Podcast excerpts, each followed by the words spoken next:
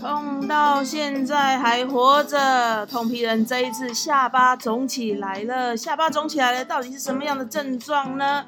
不晓得大家有没有一个下巴肿起来的症状？下巴肿起来的症状，我相信大家是不是有经过一个低头回？我相信大家是不是小时候下巴都有肿起来的一个经验？这个叫做你猪头啊，你猪头啊，是不是低头回啦？低头回。其实，在腮腺炎哈，腮腺炎通常都是一个属于进入冬季的一个腮腺炎的一个流行性的一个病毒感染啊。那通常呢，它都是属于十岁以下的孩童最容易被感染了，而且它是属于一个很容易传播的一个疾病啊。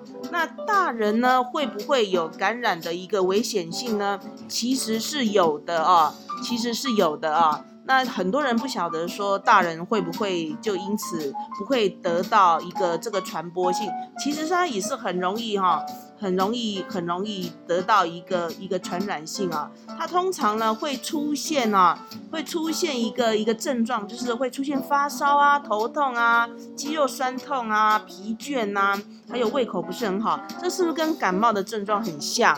那所以很容易被忽略哈，大家都以为说他好像感冒一样啊，就会很忽略它。那其实啊，最明显的症状就是整个耳下的那个哈啊腮腺的那个部分，整个啊到下巴的一个部位，整个肿起来，跟猪头没两样啊，跟猪头没两样，而且非常的肿大。其实这个时候一定要做个隔离呀，因为传染别人。啊，传染别人的性质非常的高啊，而且哈，家中一定要保持非常良好的一个通风性哦，很有可能会感染给其他的家人哦，啊，避免这个哈腮腺炎病毒的扩散哦，好，千万不要叫朋友来探访你，你也不要去找朋友啊，啊，这一定会一定会感染，一定会感染给别人啊，知道吗？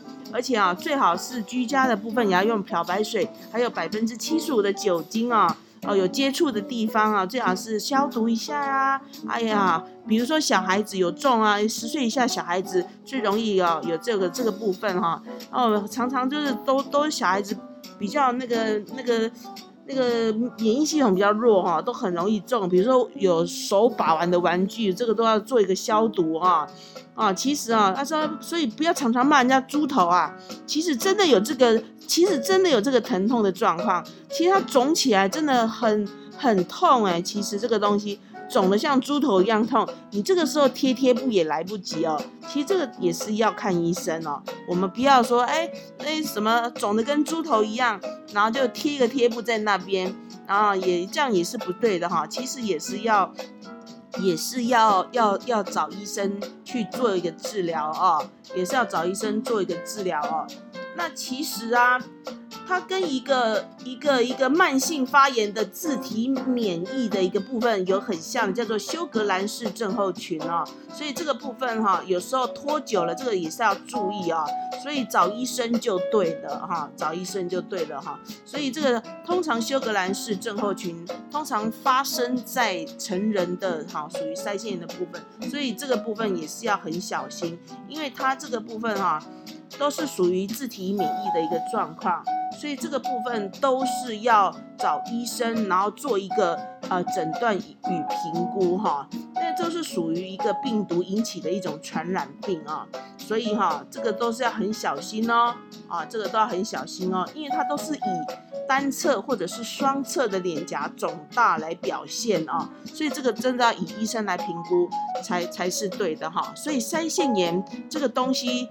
千万不可以轻忽哈，因为它的症状真的是太像感冒了啊！痛批人啊，这个痛 也也这个也是有经历过的啊，这个都是属于啊脸部周围的一个痛症。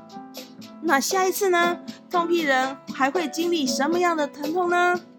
啊，谢谢您聆听我的节目，记得。要在 A P P Podcast 啊，帮我按五颗星哦！记得在单集的选取下滑到下面啊，按五颗星啊！好，谢谢您的聆听。还有啊，请到 P 国度缤纷世界一，我还有另外一个节目，也帮我啊按一下分享好吗？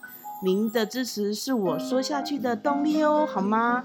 谢谢各位的聆听，我们下次见喽，谢谢，拜拜。